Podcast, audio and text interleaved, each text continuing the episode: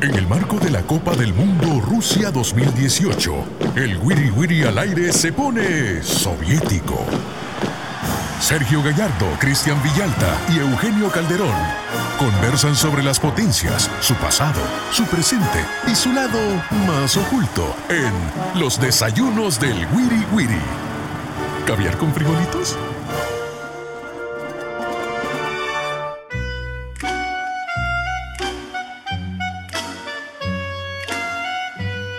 Sean bienvenidos a una nueva emisión de los desayunos del Wiri Wiri al aire, este viaje que hemos hecho por la historia, las costumbres, la cultura, la música de los países más interesantes que disputarán la Copa del Mundo de Rusia 2018. Como siempre, un verdadero lujo, un placer contar con mis colegas, el señor Eugenio Calderón y el señor Sergio Gallardo. Le saluda Cristian Villalta. ¿Qué tal, Eugenio? ¿Cómo te va? Bien, buenos días, buen, eh, buen provecho para todos. Bienvenidos a otro desayunón más de esta Copa del Mundo que cada vez está, hoy sí, cada vez está, Más cerca.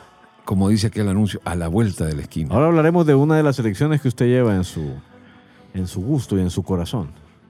Y en su sangre, además. Así es que Y- espero. y, con buena espero- música, sí, mucho arte, cultura, todo, historia, Mucho, todo. mucho que hablar. Saludemos al señor eh, Sergio Gallardo. ¿Qué tal? ¿Qué tal? Aquí muy contento de estar nuevamente departiendo con ustedes y con toda esa gran audiencia que nos sigue, nos cobija, nos comenta, nos critica, pero Para eso estamos. para eso estamos, así es. Bueno, ¿de qué hablaremos ahora? Ya conversamos sobre equipos campeones del mundo, de Europa, de América. También hablamos de CONCACAF un poquito, hablamos del país organizador. Pero bueno, no se nos puede quedar en el tintero la selección española, una animadora de las últimas Copas del Mundo, una selección con mucha historia, además un país que tiene un cordón umbilical no solo futbolístico muy fuerte con toda Latinoamérica y por supuesto con El Salvador. Hablaremos de la selección española. ¿Quién habría pensado hace 30 años que al eh, entretenernos con pláticas sobre la Copa del Mundo, España ocuparía un lugar privilegiado? Lo digo porque durante mucho tiempo sufrió de mala suerte, de infortunio, de errores dirigenciales, de un montón de cosas. Pero los últimos 20 años, 25 años del fútbol español fueron definitivamente la época de oro. Y bueno, ese será uno de los tópicos que abordaremos en esta conversación. Vos sos muy diplomático, lo decís bonito. Yo lo diría de otra forma y creo que va a ser lo único que voy a decir porque después vamos a dejar al especialista en España a que nos ilustre. Porque para mí España ha sido una muestra de desilusión y de tristeza. Desilusión porque generalmente han andado con que la furia aquí, que la furia allá, que tenía todas las, eh, las credenciales como para llegar lejos y nunca llegaba lejos. Y la decepción está, o la tristeza, esa es la decepción, la tristeza está que cuando tenía para llegar lejísimos, la FIFA se confabuló para sacarlos del... Le pasó del de todo, le pasó Sí. de todo durante mucho tiempo, pero a- afortunadamente, cambió ese signo siempre afortunadamente eso cambió.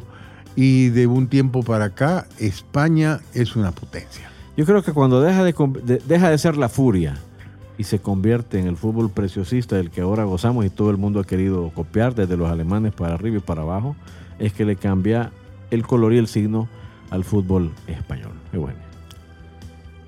Eh, ¿Por dónde vas a empezar, mi estimado? yo quisiera recordarle al señor Sergio Gallardo que España ya fue campeona del mundo ¿Cuándo? En el 2010. Ok. En el primer mundial que se llevó Ajá. a cabo en continente. Estamos africano. hablando de este siglo, cuando dijimos que ya España se había convertido en potencia. Aclaro.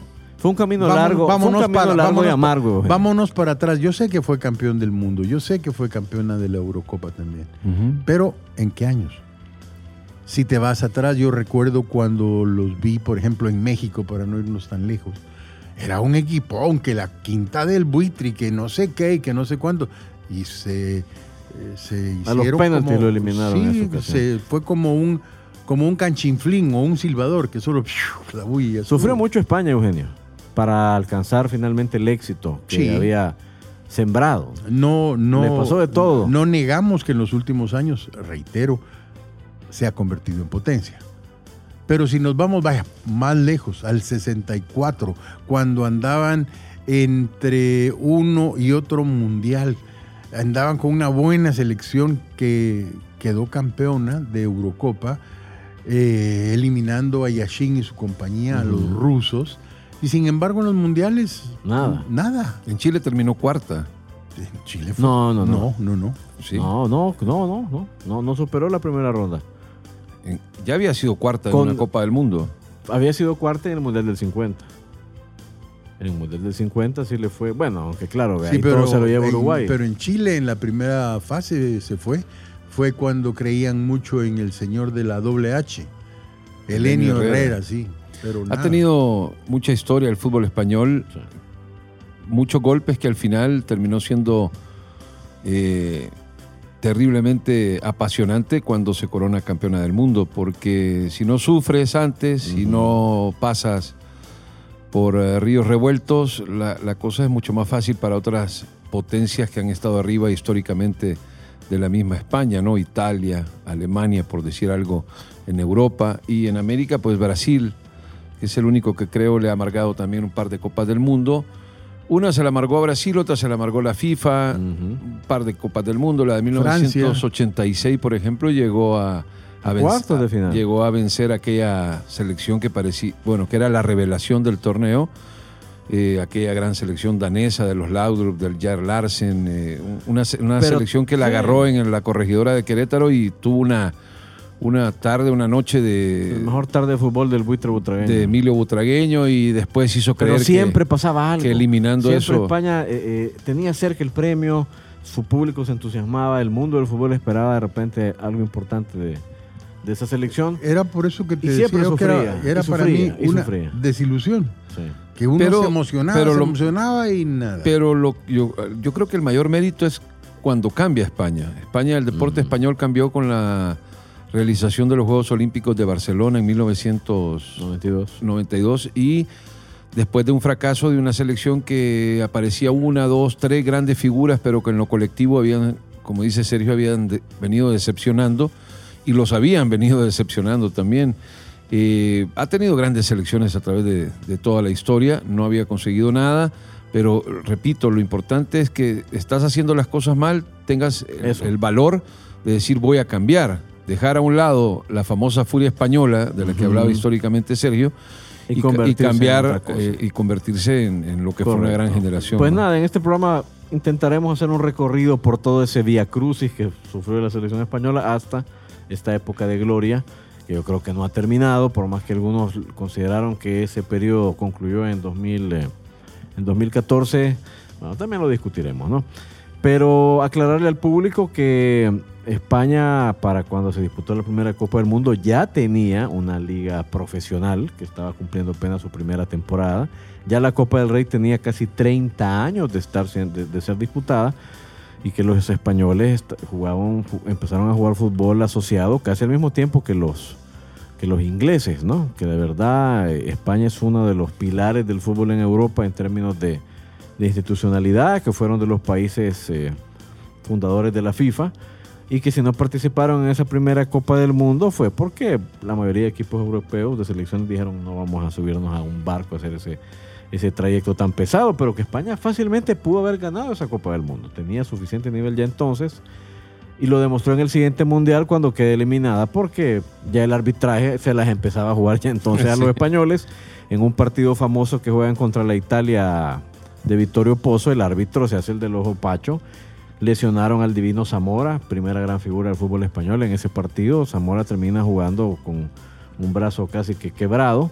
Italia no les puede ganar, tienen que repetir el partido 24 horas después y España completamente diezmada, ahí sí pierde el partido, pero tenía ese nivel precisamente la selección española y luego es la guerra civil la que les impide disputar la Copa del Mundo de 1938 y luego con la Segunda Guerra Mundial toda esa generación brillante fundacional de la selección española se pierde, perdió. se perdió, lamentablemente, pero siempre España reinventándose y yo creo que ahí es donde hay que reconocerle también el gran papel que han jugado esos equipos míticos, vea, no solo el Barcelona y el Real Madrid, Sevilla, Zaragoza, Atlético de Madrid, la cantera que ha tenido el fútbol español ha sido inagotable. ¿no? Y entonces por eso la facilidad para reinventarse década tras década y superar pues toda esa generación que se perdió en los años en los años 30. Muchos de los mejores futbolistas españoles de esa época vinieron a parar precisamente a Latinoamérica porque venían con gira, eh, de gira con sus equipos, sobre todo muchos jugadores vasco y catalán, y se quedaba por acá porque allá era imposible. Sí, era como aquella canción de que mi abuelo un día se dio de cuenta lo Cortés. que había, sí, mejor salió para acá. Buenísima. Buenísimo. Sí, ¿verdad? Y entonces ahí es donde empieza a establecerse ese vínculo, ¿no? De futbolístico, además, ¿no? En México incluso hubo un equipo que se llamó, el, bueno, el España, ¿verdad? de puros vascos, muchas veces campeón en los años 50. No sé si en El Salvador de repente hubo ese mismo flujo en- futbolístico, En Chile, pero en Chile sí. Unión ¿verdad? Española. Unión Española. Sí, la Unión cierto, Española. Correcto. Argentina, por supuesto. Eh, muy generoso el fútbol español, la verdad, con eh, repartiendo talento por, por todos lados. Y luego de esa época que mencionamos, yo creo que ahí termina una etapa en los años 50, cuando disputan el Mundial de Brasil, ya con otros jugadores también míticos, como Ramalets, Basora y otros eh, de ese calibre, de ese calado, que logran quedar en el cuarto lugar del Mundial del 50. Y luego en el 54 se rompe esa otra generación cuando España queda eliminada del Mundial en un sorteo. Sí, en el 54 y en el 58 que ya no El clasificaron. 58 para no ir. clasificó. Les ha pasado de todo para. De todo, es que de verdad te lo digo, les ha pasado de todo. todo. En ese del 54, bueno, de verdad hubo un sorteo y pues nada, ¿verdad? En una tómbola fue que España, así de sencillo, quedó fuera de la Copa del Mundo, pero eh, lo que decía Sergio, ¿verdad? En los años 50 solo disputó uno de tres mundiales. Ya luego hablaremos de los años 60, pero el Real Madrid y el Barcelona de esa época ya, ya se podían considerar como los mejores del mundo, tal vez junto al Benfica de Portugal.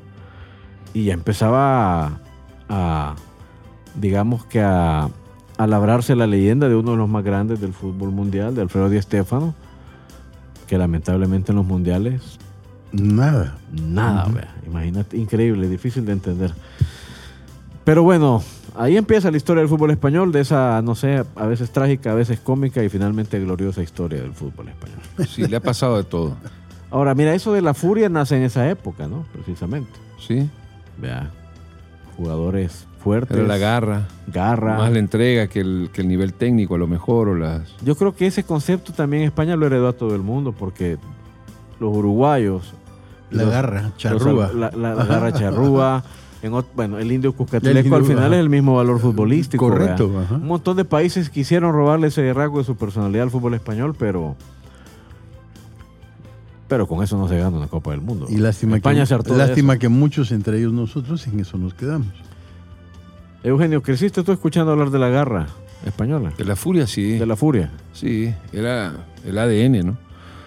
Eh, eh, por eso reafirmo, ¿no? El haber cambiado un estilo, el haber eh, comenzado a trabajar en serio por parte de la Real Federación Española de Fútbol para atraer eh, los mejores chicos de, la- de los equipos, el trabajo abajo, el la fundamentación, ha sido clave para que España vaya borrando poco a poco con cada mundial la idea de que con garra, con entrega, con todo corazón van a, Y mira, a ganar un mundial. se oye fácil.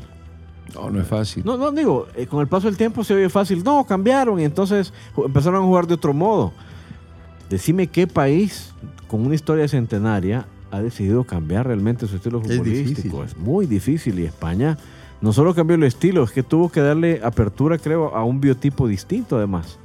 Porque muchas selecciones españolas de toda esa época, el más chaparrito medía un 85. O sea, tenían el mismo ideal Sí. atlético de los ingleses o de los alemanes. Mira, y lo divertido de la fu- furia No española. cabía un chaparrito, era imposible pensar en un jugador como Xavi en esa época, en la selección española. Uno de los pocos que Un hubo que yo recuerdo jamás. era, pero ya es de los 80 fue el famoso Juanito del Real Madrid, que después Juanito. fue buque insignia de la selección, pero también eh, puro fracaso en esa década. Mira, y volviendo a lo de la furia española, el, el- el concepto tiene un, un, que un, in- un inicio histórico. Porque hace muchísimos años, creo que fue como en el siglo XVI, España saqueó Amberes. Y entonces fue eh, notoria la furia que tenía esa, esa mm, tropa española para saquear. Entonces ahí salió lo de la furia española. Cuando los Juegos Olímpicos volvieron a hacerse en Amberes, o, o sea, volvió a estar Amberes en primer plano, pero diferente. Entonces allí vino lo de la furia española. Y entonces Se allí retomó el concepto. fue cuando se retomó el concepto, un concepto que lo llevaron incluso hasta una película de fútbol que se llamaba La Furia Española, que fue hecho a mediados de los 70 y que trataba de la espectacular campaña que estaba haciendo el Barcelona con Cruyff. Ya, ya en otro contexto. Ya, sí, ya. definitivamente, ¿no? Pero sí, este, hay que valorar realmente esa flexibilidad que tuvieron los españoles. Digo, no se lo inventaron ellos, además hubo muchas influencias para cambiar el molde, hablando de Amberes y hablando de Holanda y de Bélgica. Bueno, Johan Cruyff jugó un papel fundamental y todos los ideólogos del fútbol total para que finalmente España decidiera cambiar. Pero antes tendría que seguir sufriendo un par de décadas. Sí, porque Y yo, ahí, ahí estaba la años, cosa. Cruyff fue el que definitivamente le vino a dar el cambio grande al Barcelona, que posteriormente se convirtió en ganador del sextete y en ese equipo maravilloso. Sí, pues. la filosofía, ¿no? Pero no fue, no fue fácil, la verdad. No, No, fue, no no, fue no. fácil y creo que es un gran ejemplo. Yo no encuentro con qué otro país del mundo comparar el cambio que sufrió el fútbol español. Yo creo que bueno, los argentinos tal vez tuvieron una gran transformación en un momento con Menotti, pero fue más una transformación de método de trabajo, pero no, no de biotipo ni de, ni de filosofía futbolística. Lo de España, yo creo que será objeto de estudio durante muchos años. Una vez termine este reinado del, del tiquitaque del fútbol preciosista, que yo ahorita no veo realmente que vaya a terminar. Y lástima, lástima que se está perdiendo algo, porque creo que ya no hay tanto valor en las canteras como antes, cuando se apreciaba la cantera y no la cartera. Creo que ya no estamos viendo tantos y también no se les está dando en España la importancia a un montón de canteranos que prefieren irlos a prestar a otro lado. Sí, algo de eso se ha perdido, pero bueno, eso ya son otros fenómenos. sí tiene que ver sí. más con, con Con el negocio. con el Con la negocia, la ley, negocia, ley sí. Bosman y tal. Durante muchos años, eh, no sé si a consecuencia también del control total que tenía la sociedad el, el- el- el franquismo, pero incluso estaba muy restringido el ingreso de extranjeros a la Liga Española. Eh, Era el que jugaba ahí. Era, Era un- era era- un- tenía que ser era un fenómeno de esa tenía que época. ser un fenómeno, era un Sí, mega crack. Y claro. aún así había mucha resistencia local a que llegaran jugadores de otras latitudes a robarle su puesto al canterano del Sevilla, al canterano del Zaragoza, al canterano del Atlético de Madrid, de- etcétera. Y creo que todos esos valores eh, también eh, impidieron que el fútbol español avanzara con la velocidad que tal vez se necesitaba. Sí, Y cambió el, modelo de, de la infraestructura futbolística en España porque yo tuve la oportunidad de vivir eh, en el año de 1981, precisamente hace poco me acabo de recordar mucho de, de ese año porque fue justo cuando secuestran a Enrique Castro Quini, Enrique que Castro fallece hace sí. unos meses, una gran figura del Barcelona, un asturiano surgido del Sporting y después llegó al Barça en la época de Todo un Jugó personaje. con Maradona, todo en persona. Me acuerdo mucho del secuestro porque fue casi un mes que lo tuvieron inhabilitado, 25 días y todo, toda España futbolera pendiente ¿no? del caso de, de Kini. Así es que tiene muchas historias. Muchas historias, la verdad creo que el fútbol español... eh, Pero el cambio de las canchas, lo que te decía, Ah. la, la- la- jugábamos en canchas eh, de, de tierra.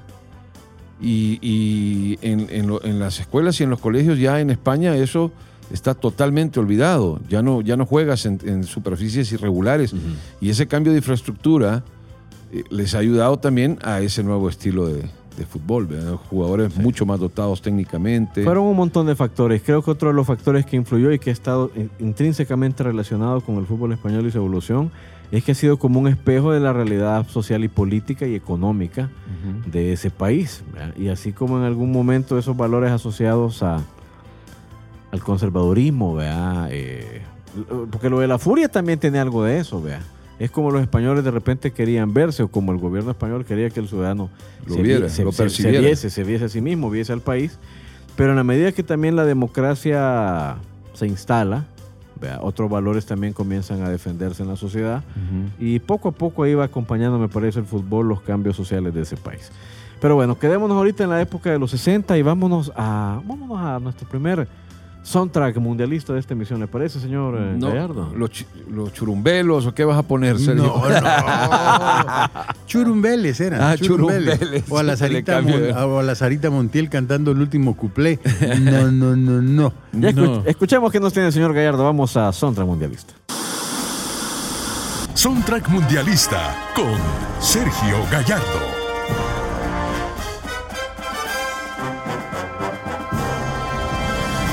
Allá por los años 60, el, el ideal de todos los grupos eh, de habla española era poder llegar al ranking tanto de los Estados Unidos como de Inglaterra, Al Billboard. al Billboard, ajá, y allá al, al, al- ¿qué? al New Musical Express y al Top of the Pops.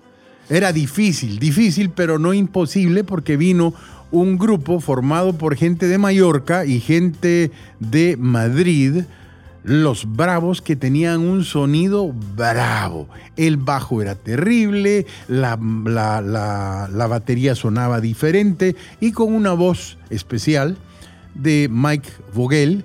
Él era un alemán conocido ya en España como Mike Kennedy y estos lograron hacerlo porque fueron número dos en el Reino Unido y número cuatro en los Estados Unidos con esta melodía. Un clásico. Black is black. I want my baby back. Grande, Gallardo. Negro es negro. Grande, Sergio.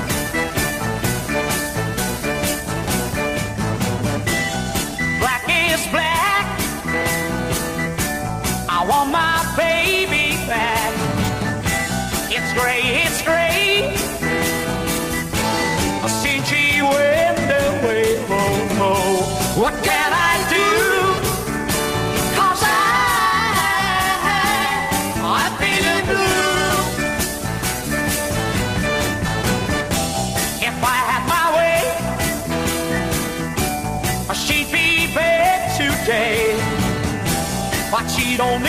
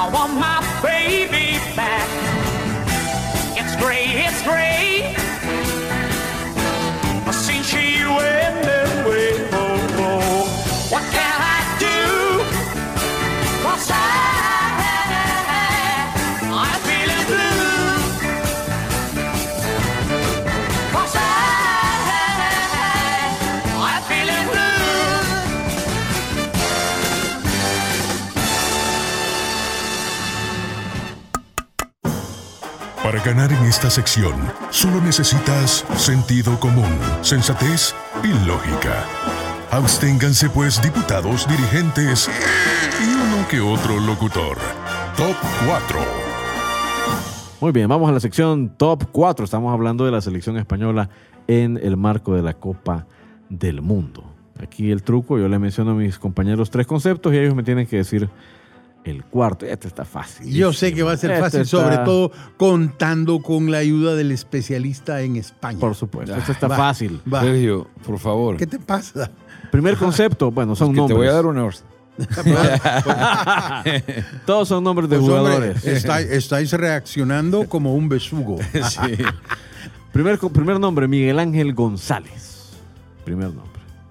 Segundo nombre, Luis Miguel Arconada. Ya sabemos de qué estamos hablando, ¿no? Tercer nombre, Andoni Subizarreta.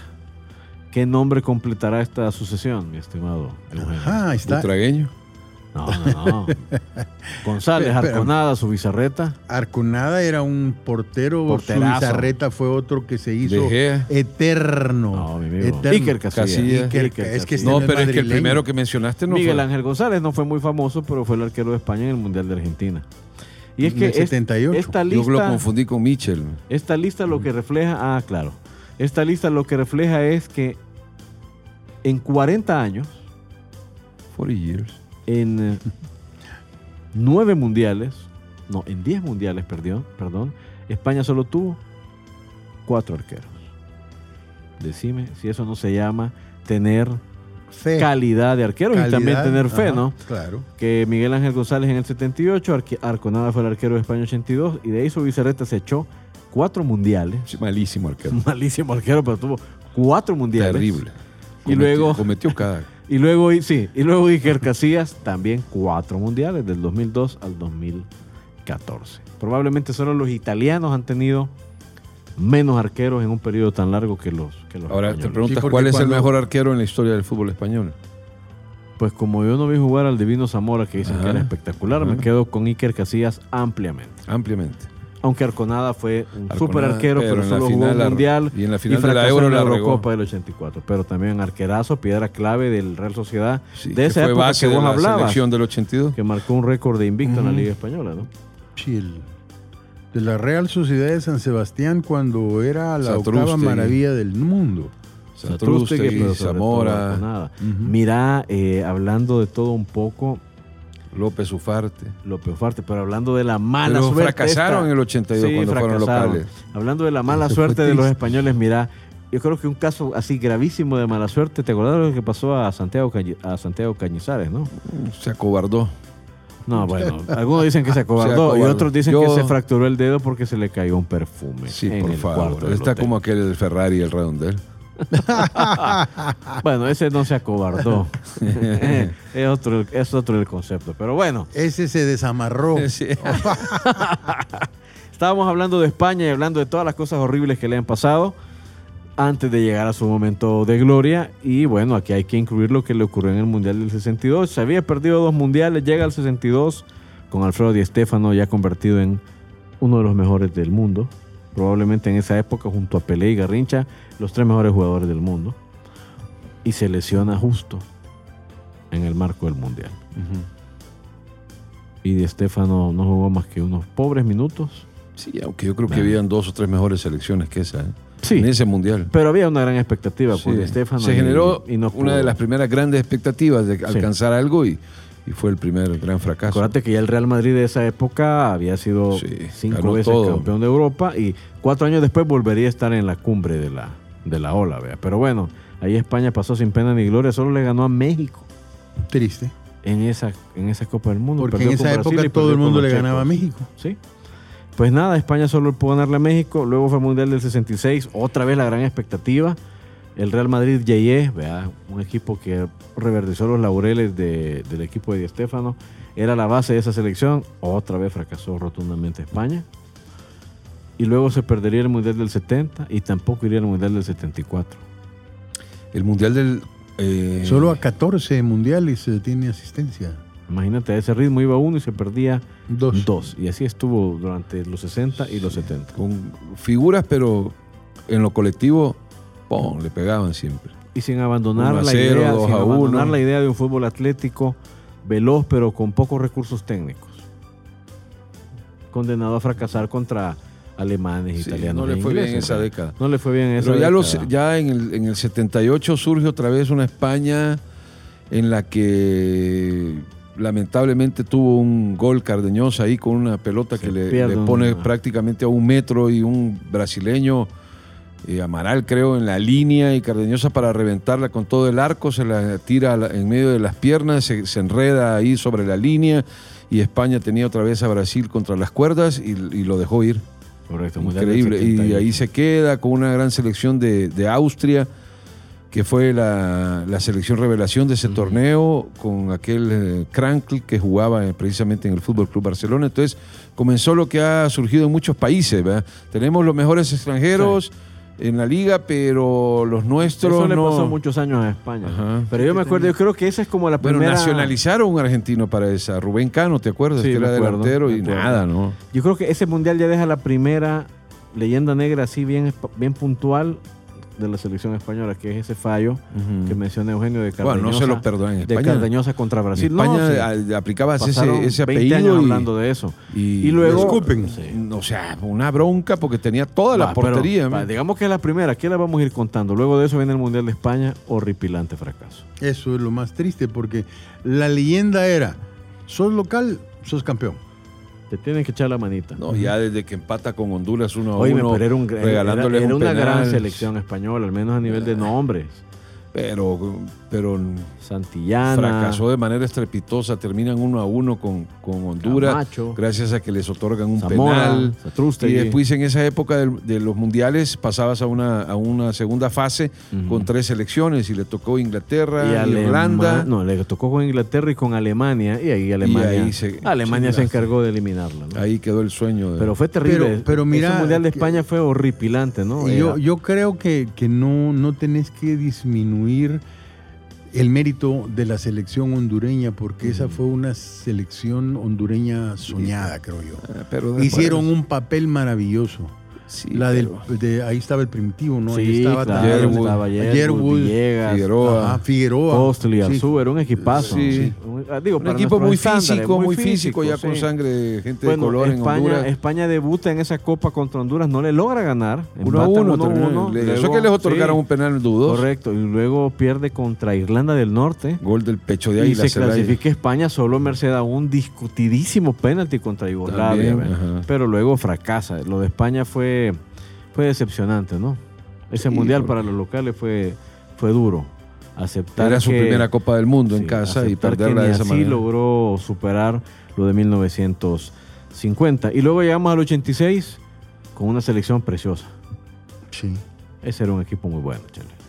Pero le faltaba también Pero el buitre, el defensa, buitre en- estaba en su momento Sí, más glorioso. un partido soñado y después pierden en con una selección de. Bélgica eh, que comandaba Vicenzo Chifo, ¿se acuerdan? Un Sí, claro. del fútbol Estaban. Jerez, Millecamp, Schulemans. Eh, Seulemans. Pierde España en los penaltis. Eloy Olaya falla el último ajá. penalti. Otra leyenda negra del fútbol español. Otro partido muy, Otro muy emocionante porque siempre estuvo atrás en el resultado y marca sobre el final del partido y los obliga a ir a tiempo extra y en los penales fracasa.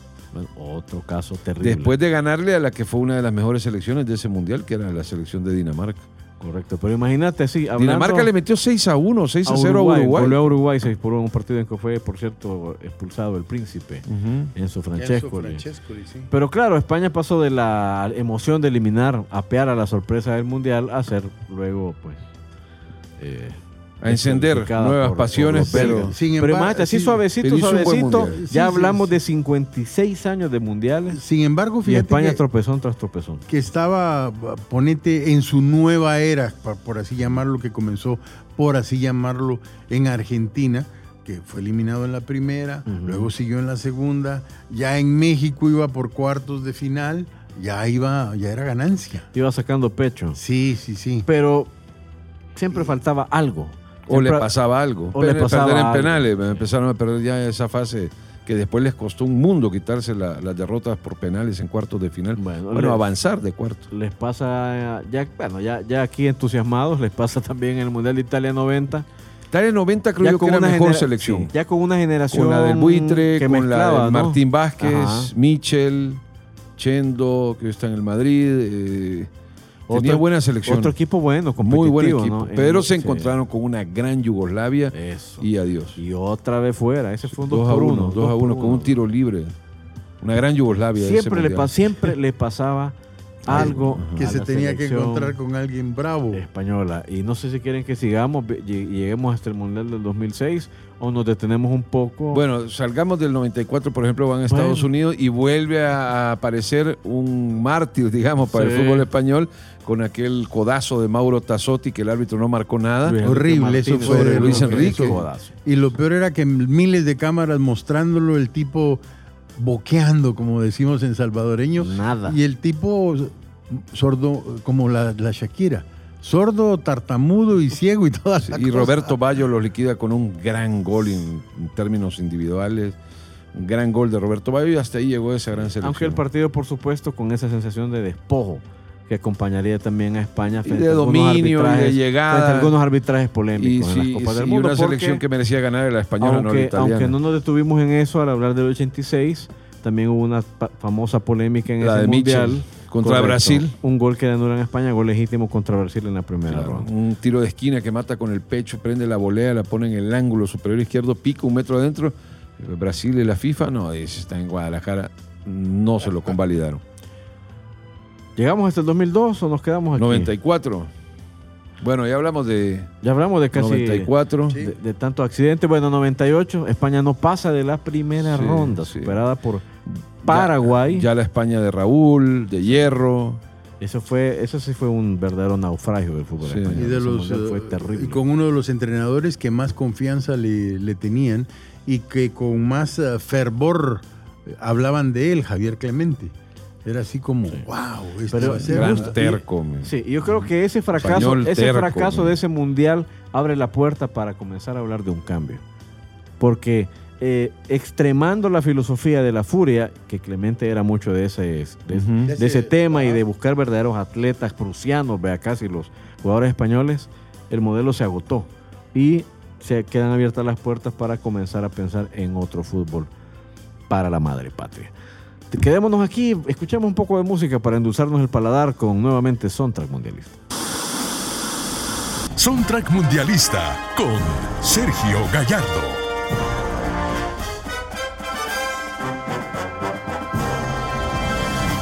Bueno, tengo la impresión que me toca poner... eh, La Macarena. No, Dios guarde, ni, el- ni, ni la... No, Cereje. eso, eso pensé, fíjate. Porque ni la Macarena ni a la Cereje, que son de esas... eh, de esas Éxitos canciones... del verano. Sí, que Son accidentes de la música. Así aquello es. de O que ya no volvieron a los sacar 10 otra. años no vuelven a sacar otra y vos ni te Sí. solo por por accidente por estar así molestando como ahora se te ocurren. Pero Este ¿sabes es- quién fue la reina de esas canciones? Bueno, al menos para mí siempre lo fue, aunque luego llegué a respetarle como Ajá. cantautora. Bueno, cantautora no, pero la No, llegué a no. respetar mucho. Ya sé quién es. Pero Rocío Durcal fue Sí, una máquina de cancioncitas de esas en los años 60, aunque luego tuvo una carrera larguísima. Vas a disculpar Sí, la, no, el no, no, paréntesis. no, no, no, pero mira, la, la señora esta tenía detrás una máquina de hacer éxitos, porque tenía a los mejores eh, arreglistas, a los mejores compositores de Hispavox, que era su... Y, después ella era grabó muchas canciones de, de Juan Gabriel. De todo- sí, de- Y hasta cantó con Joaquín Sabina. Bueno, en sí, fin. claro, claro, y nos dieron las 10 y todo, se echa claro. maravillosa, uy. Pero bueno, avanti, bárbaro. avanti, Bueno, Gallardo. Entonces, este grupo tiene que ver con la Rocío Durcal de la que estás hablando, porque fíjate que ella estaba saliendo con uno de los miembros de este grupo, con Juan Pardo. Y entonces en una de esas, como que no le gustó mucho lo que le estaba haciendo Juan Pardo, y Qué cambió, raro se ve eso. ¿ah? cambió de intérprete. Así. Sí, y se quedó con el Junior Morales, que era otro de los integrantes de este grupo que se llamaban Los Brincos y a los Ah, cuales conoció en una película que fueron a hacer juntos. Porque ese- de eso se trataba. Por eso es que empaquetaban también o Mm. empacaban también a la señora, porque era máquina de hacer éxitos eh, en radio, los discos. Entonces, el marido en- de Rocío Durcal estuvo en los brincos. Estuvo en los brincos. Junior, que después pa- fue, pasó a formar parte de Juan y Junior, y los hermanos de Era Junior. esposo y representante. Sí. Y el- entonces los, los eh, ¿cómo se llama? El Junior estaba con el Junior. Ajá. El Junior, los hermanos de Junior, formaron parte de Barrabás, Mm, ok. cuyas melodías fueron hechas por Fernando Arbex, que era otro de los miembros de los brincos. así de O importante. sea, anduvieron fueron los brincando de un lado para otro. como, que misma- si, como que si fueran pulgas. ¿Esa fue la misma época de mocedades o todavía estás un poco atrás? mucho más atrás. ¿Estás más Mocedad atrás? Fue después. Estamos siempre en los Sí, 60. Estamos en los 60 ¿Y qué todavía. canción vamos a escuchar de los brincos? No sé, pero mira, no, no, no, no sé cuál. Digo no sé porque voy a dejar que Hugo decida porque a mí me gustan sola, eh, mejor, eh, tú Mejor, significas bueno. para mí, Ah, pues, eh, todas esas. Entonces, mejor Hugo, póngase una. Usted va a decidir porque yo, yo pondría todo el long play y se acaba el programa.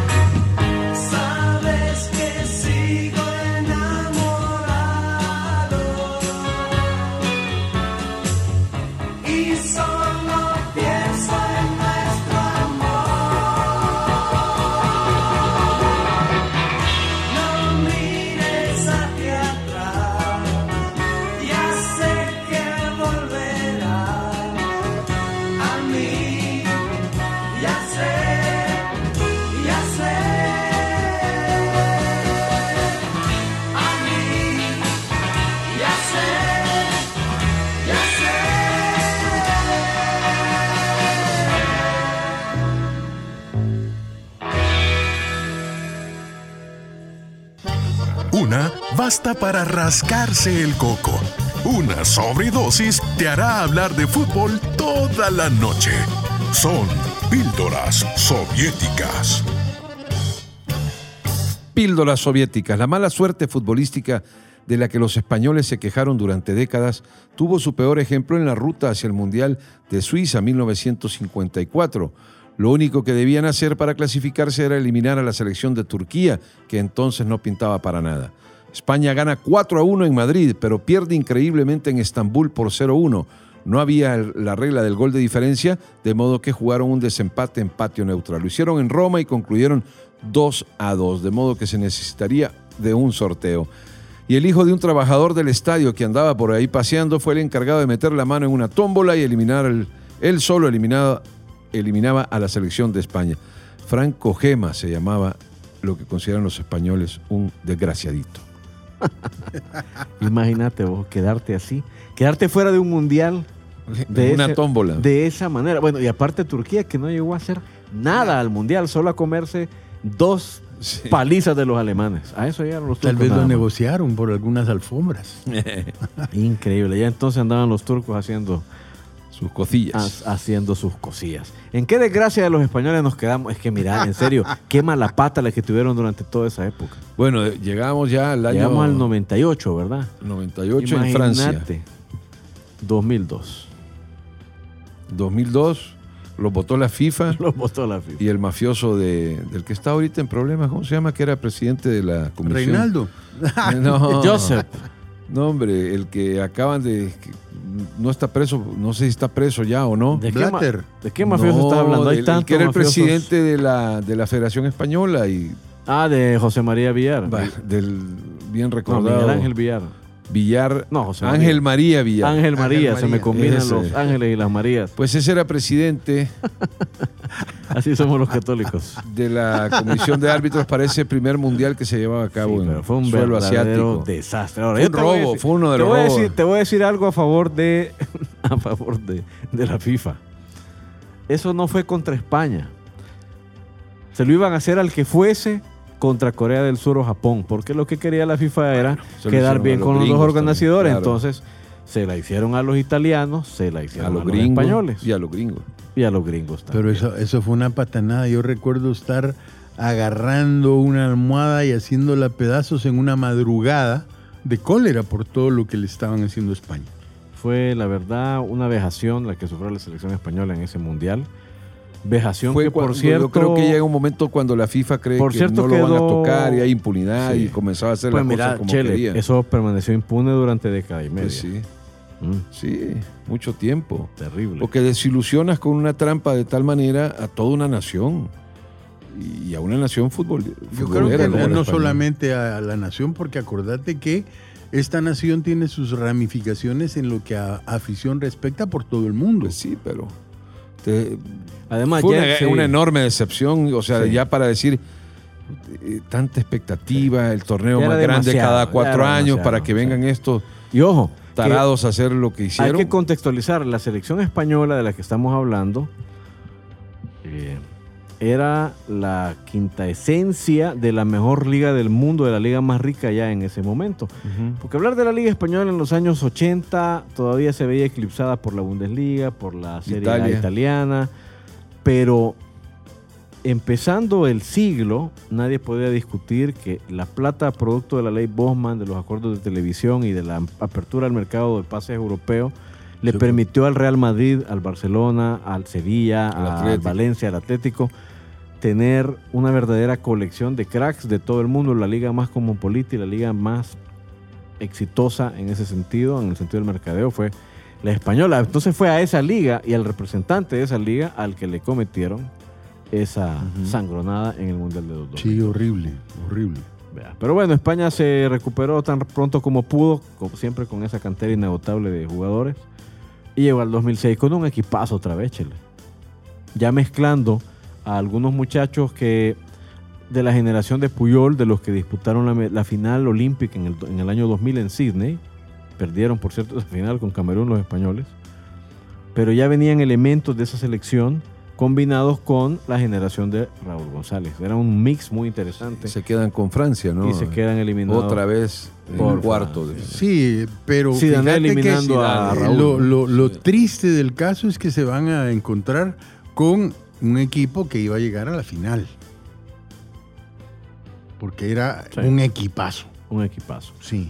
Y bueno, ahí se queda España eliminada y ya entonces se comenzaba a hablar del eh, cambio de modelo futbolístico. Sí, ya ¿no? venían las bases, se habían sentado muy buenos campeonatos mundiales juveniles, muy buenos europeos, con participación a tope, con una ayuda financiera importante y eh, comienzan a, a ganar mundiales juveniles y aparece esta generación que vamos a ver cuántos años tienen que pasar para que aparezcan otra vez ese tipo de jugadores. Sí, gente, Correcto. Gente O sea, como Iker, Se, eh, Como- Iker se convierte en el mejor arquero como del el, mundo. como el Ángel, el, el- Iniesta, Iniesta. Puyol. El y después apareció el mejor ordenador del mundo y, y el mejor jugador del mundial que otra vez la FIFA se lo quita y, Y se lo da a y Forlán de manera no, y tenía centrocampistas increíbles porque estaba el Xavi, los dos Xavis Xavi Alonso. y el. Fábregas, que todavía anda, todavía Sí, uh, claro, sigue, sigue vigente. El jugador élite. Entonces, eh, me parece que se nutre España, se ve beneficiada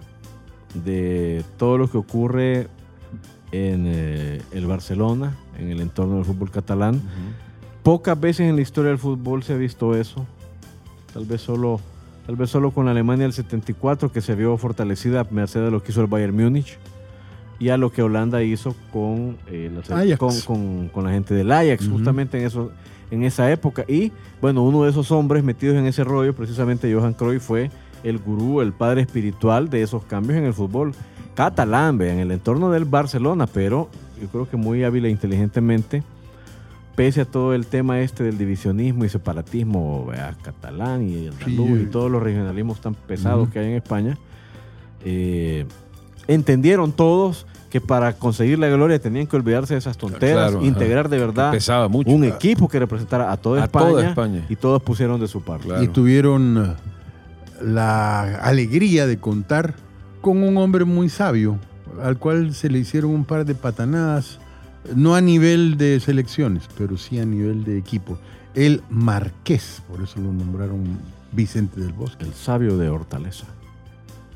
No, estamos hablando de Luis. Yo estoy No. hablando Sí, de Luis de Aragonés. Estás hablando de Aragonés. Yo estoy, yo ya me Sí, fui a, sí. ya los hice Claro, campeones. no, no, sí, voy a, ya- voy a estar, ya lo hice Sí, porque- campeones. pero porque no, ya me pero dio no fue. Vicente el que tuvo el primer éxito con, con la selección No, española. fue En- Luis Aragonés. Fue el sabio de Hortaleza. Correcto. Sí, pero en, en Mundial, ¿En Mundial qué? en el Mundial, ¿quién lo ganó? Por eso, pero ya traía la selección que venía a ser campeona Ah, de pues, Europa. pero- Ah, sí, sí, sí, sí, pero. Aragonés fue el, fue el que- Aragonés fue el que la, fue que- perdió con Francia. fue el que- Gana fue la Eurocopa de. Austria Cabal, ganó, ganó la Y de ahí Eurocopa. cambian para Ajá. que Vicente el. Bosque y con la sabiduría del, Sí, porque de Hortaleza porque el otro llegó la sabiduría porque- de Vicente y dijo, ¿para Sí. qué voy a tocar y cambiar Pero, algo aquí? claro, Sí, Vicente porque llegó a el cosechar. Aragonés era Sí, pero era Vicente llegó a, cosechar cuando Aragonés ya había eh, catalizado todo ese conflicto que en ese momento se tenían los Sí. del Madrid y los del Barça, había Claro. asusado por el periodismo de, ambos, de ambas Sí. eh, regiones, ¿verdad? por nuestro invitado de a veces. Y yo de verdad te digo, creo que ningún otro entrenador habría podido.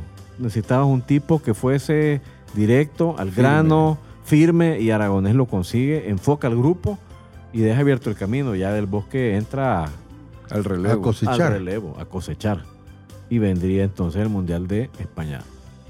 Que, arranca, Sudáfrica 2003. que arranca también con otro varapalo, con otro golpe muy duro, porque es la España que arranca perdiendo con una selección de Suiza.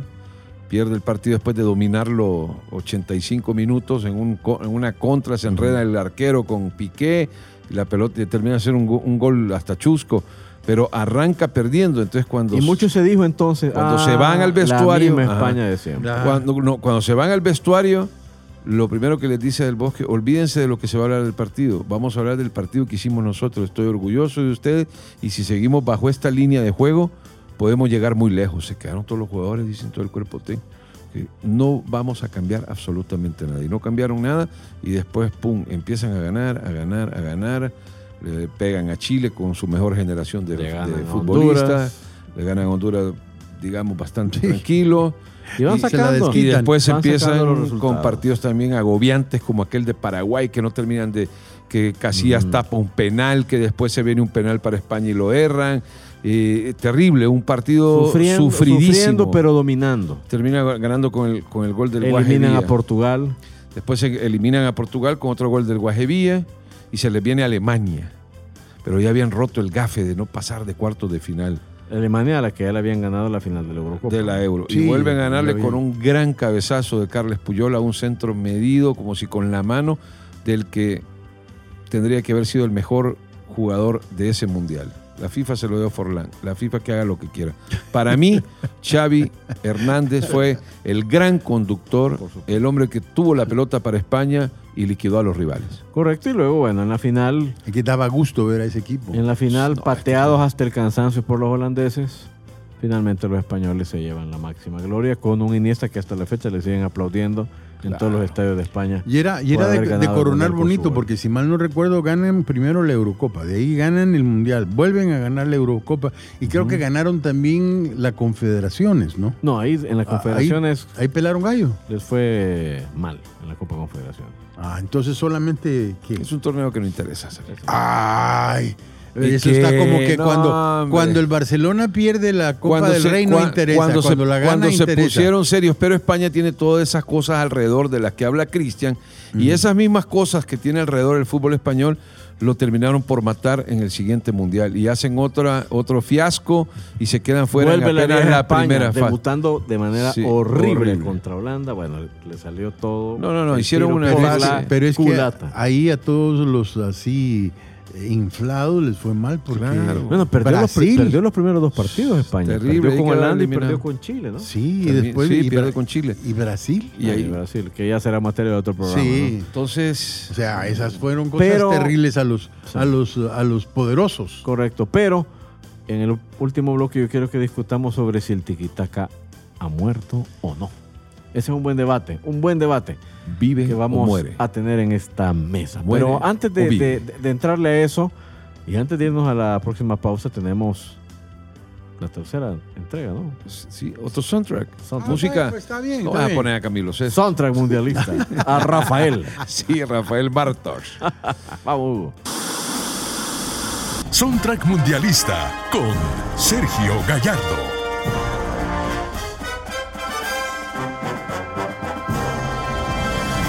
Cristian pregunta, ¿ha muerto el tiquitaca? Y de eso hablaremos. En el próximo bloque. Yo pregunto, ¿la música clásica está muerta?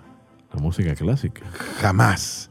Porque la música clásica, cada vez que alguien la agarra y le hace un arreglo decente, pega un montón.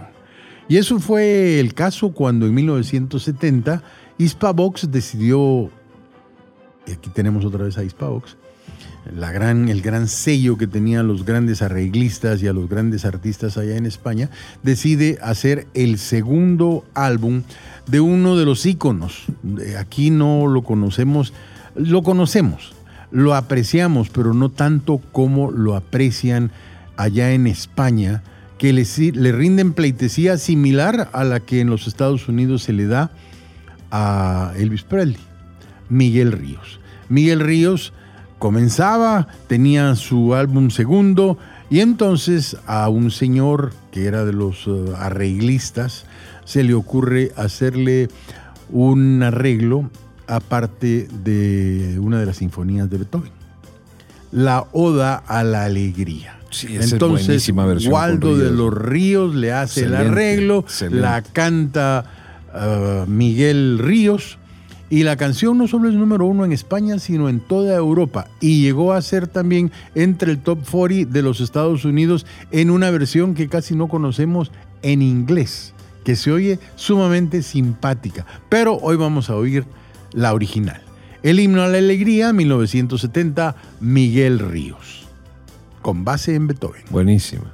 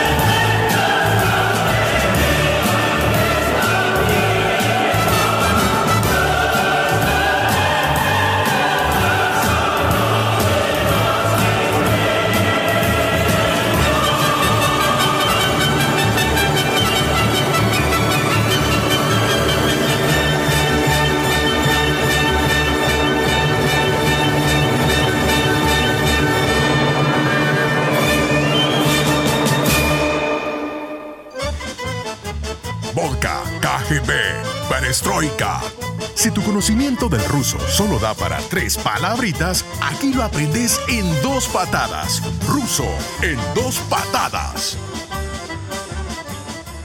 Bueno, seguimos entrenándonos, cada vez estamos más, más duchos en este tema del ruso y confiamos que, bueno, esto tendrá dos efectos. Primero, vamos a entender lo que es el gobierno, porque dicen que todo lo piensan en ruso, probablemente hoy sí vamos a poder entenderlo. Y número dos, y más importante, ahora que viajemos a San Petersburgo con mis queridos colegas, podremos pues manejarnos con total independencia. Yo ya tengo desde hace rato el gorro. Si quieren conocerlo, miren mi perfil de Facebook y ya van a ver. Pero no se parece al de Pablo Escobar. No, para nada. Famoso gorro ruso de Pablo Escobar. Bueno, dos palabras tenemos para esta emisión. La primera es una de las jugadas más espectaculares que puede tener el fútbol. Escuchemos. Chilisky Está fácil. Repítalo, por favor, Hugo. Chiliski. ¿Qué jugada futbolística es esa? ¿Una chilena? Chilena. chilena. una vez, una vez más, una vez más. Chiliski. Yo ya iba a decir, no, esos son los chelines. Dame unos chelines. Y la segunda es uno de los roles más sacrificados del fútbol. Vamos a ver. Tiñer. Repita. Tiñer. Árbitro tiene que ser. No, línea. No, tampoco. El entrenador, porque el lo viven echando. Si no, preguntémosle al 50% de los entrenadores que comenzaron el torneo nacional. ¿Cómo se dice entrenador en ruso? Tiña. Tiña. Tiña para la niña. Bueno, ahí está nuestra sesión. Ah, no, si, si la envidia fuera tiña. bueno, ahí está otras dos palabritas para nuestro acervo. Y yo quería que en el último bloque mis colegas discutieran sobre si el tiquitaca ha muerto o no. Porque muchos dicen que se fue Guardiola del Barcelona y España perdió el Mundial y se murió el tiquitaca. Mira, el tiquitaca ¿Están tiene. o no están de acuerdo? El tiquitaca tiene que, que evolucionar.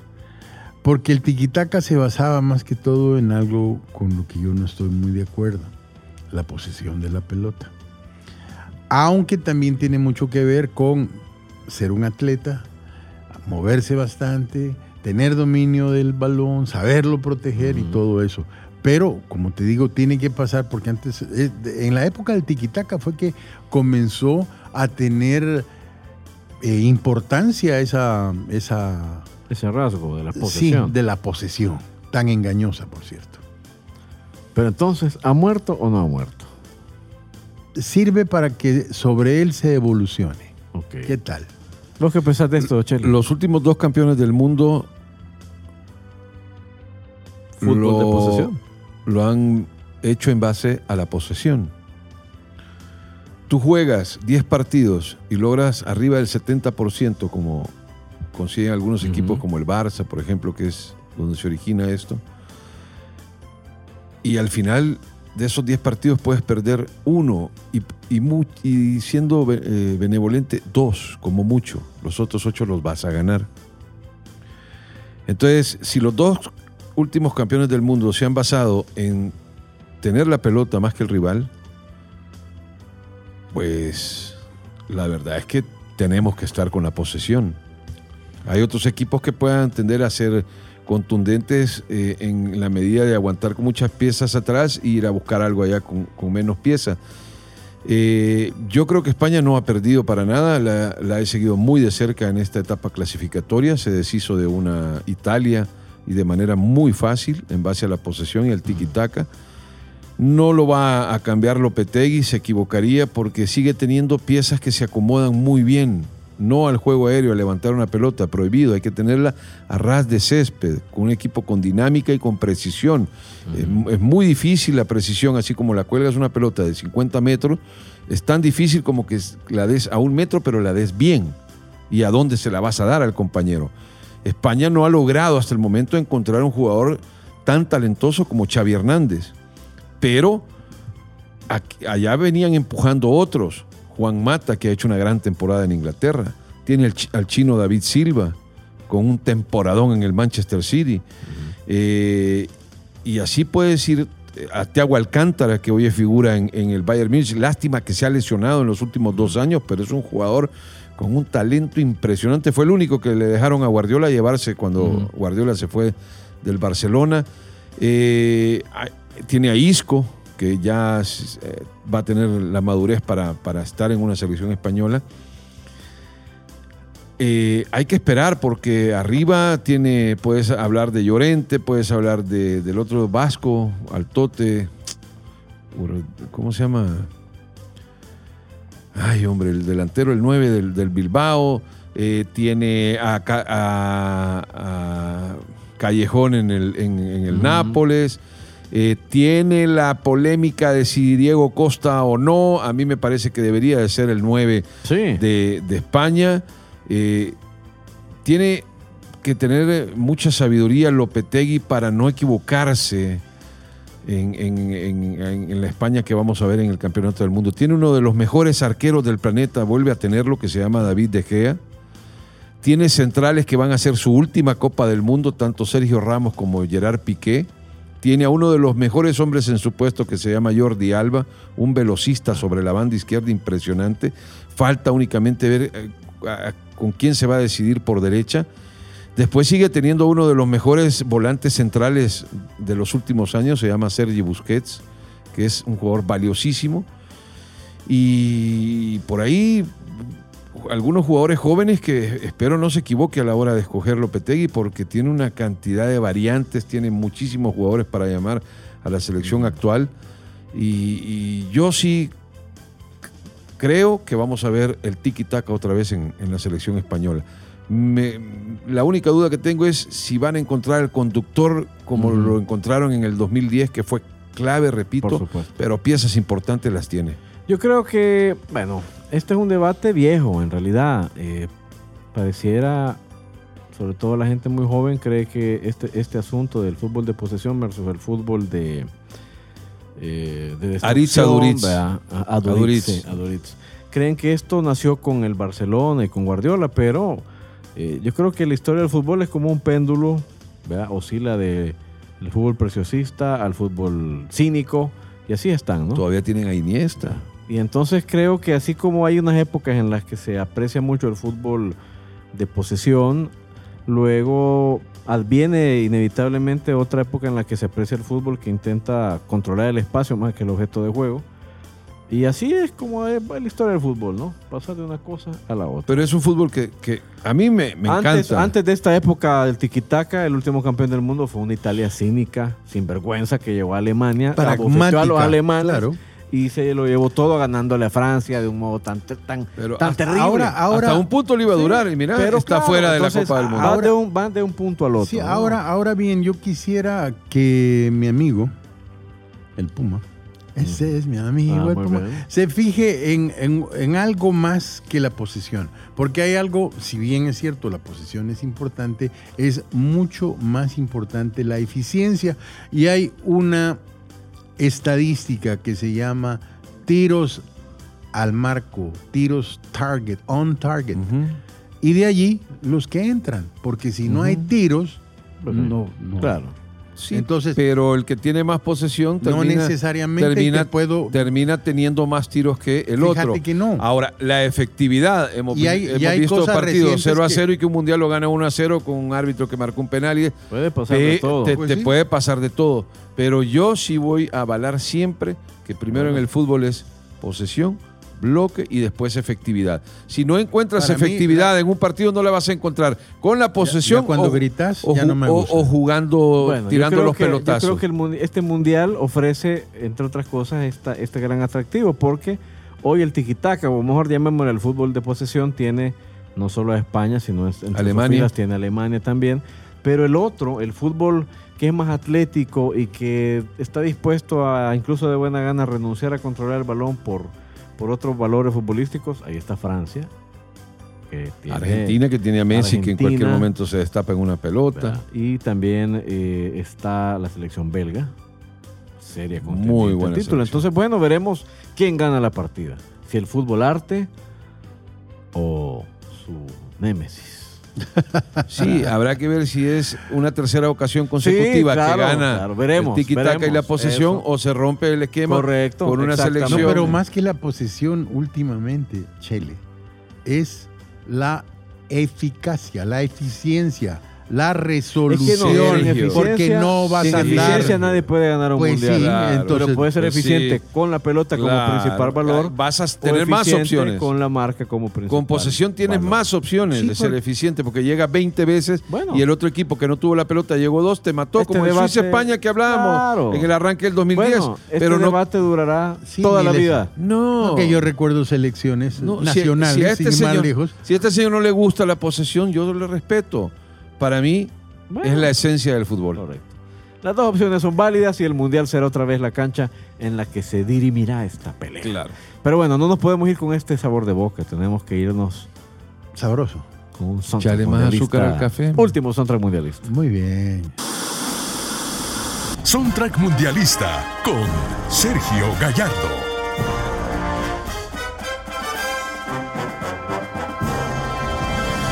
Infortunadamente solo tenemos cuatro opciones para poner. Y entonces hemos dejado gente grande como Rafael, Mocedades. Mocedades, Mecano. Rocío Durcal, Mecano. Rocío Durcal, Mecano, Sabina. Duncan Du. hasta Julio Iglesias, Julio Iglesias, Duncan Du, Sabina. claro. Héroes del silencio. Este no terminó. Sí, sí, sí. Entonces, eh, ni modo. Pero tengo que terminar. También. Fíjate que ha, ha- ha tenido Sí. sus buenas ondas, sí. Bueno, Claro. a usted no le gusta Montserrat Caballé, pero. No, no, a mí Caballé. no me gusta Monserrat Caballé pero para nada. con Freddie Mercury se echaron un. Sí, un Un dúo toque formidable allá cuando los Juegos Olímpicos fueron Sí, en la 92. ciudad olímpica, allá en Montjuic. Linda cuando te tiraron allá la Sí, flecha y uno, buenísimo, buenísimo. uno socando y ya lo tenían listo. Sí, claro. Joan Manuel Serrat, por favor. Va, ese es el que voy a poner. Gracias. Ese es el que voy a poner. Y lo voy a poner con Si una la muerte canción. pisa mi huerto, no. No, mira. ¿Cuál? no. Mediterráneo. No, cabal, cabal. Ya no se hable más, Chele. Ya no tenía, se hable tenía más. que ser. Va, ya no se hable más, Chele. Cerrati, Mediterráneo y con eso cerramos.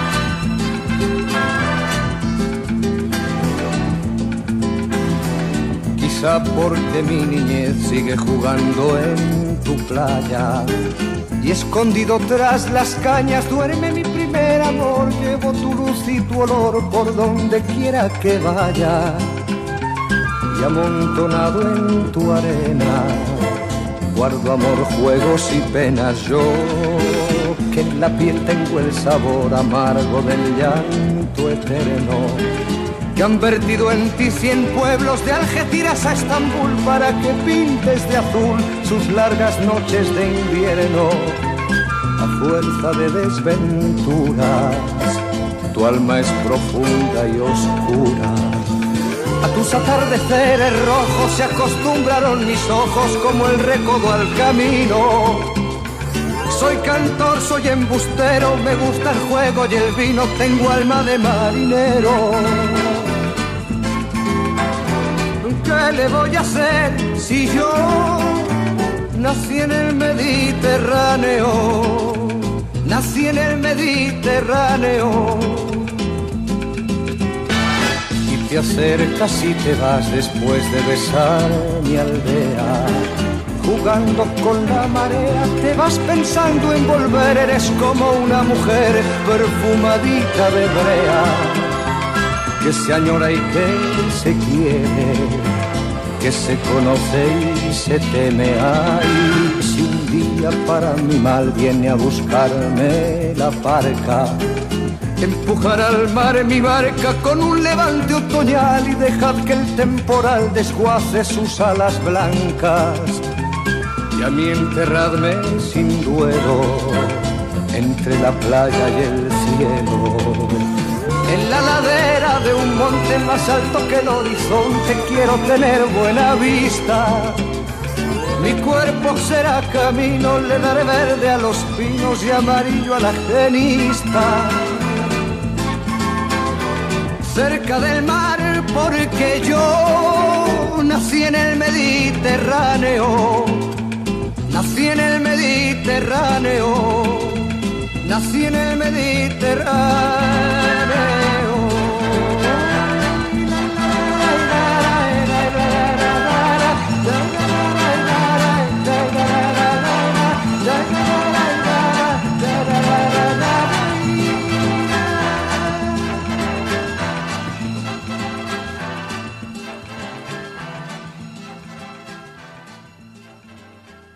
Y bueno, ha sido un nuevo e interesante desayuno futbolístico. Ahora hablando sobre la selección española. Una de las favoritas. Y con más taca que tiki, nos vamos. ¿Es una de las favoritas o no? Siempre hay que considerarla. Sí. Brasil, Alemania. Brasil, Alemania, España, Francia. Francia. Para mí de ahí no pasa. Aunque Argentina, por consideración, Argentina, Bélgica también en hay que escalón. Es la última oportunidad que Pero tiene. y esta España. Nos falta hablar todavía en otros programas de varias de esas elecciones, así es que esperamos no estarles aburriendo, sino entreteniendo para que sigan escuchando este podcast. Nos vamos, mis estimados. Nos vamos y recuerde que si usted no está de acuerdo con nosotros, hágalo saber por las redes sociales. Por supuesto. Pero si está de acuerdo también. Correcto. Que vive el fútbol, pásensela bien. Formidable, un abrazo. O en español, qué perra es la vida. Pero con fútbol, las penas son menos. El próximo capítulo de este podcast llegará pronto. Mientras tanto, pórtense bien, camaradas.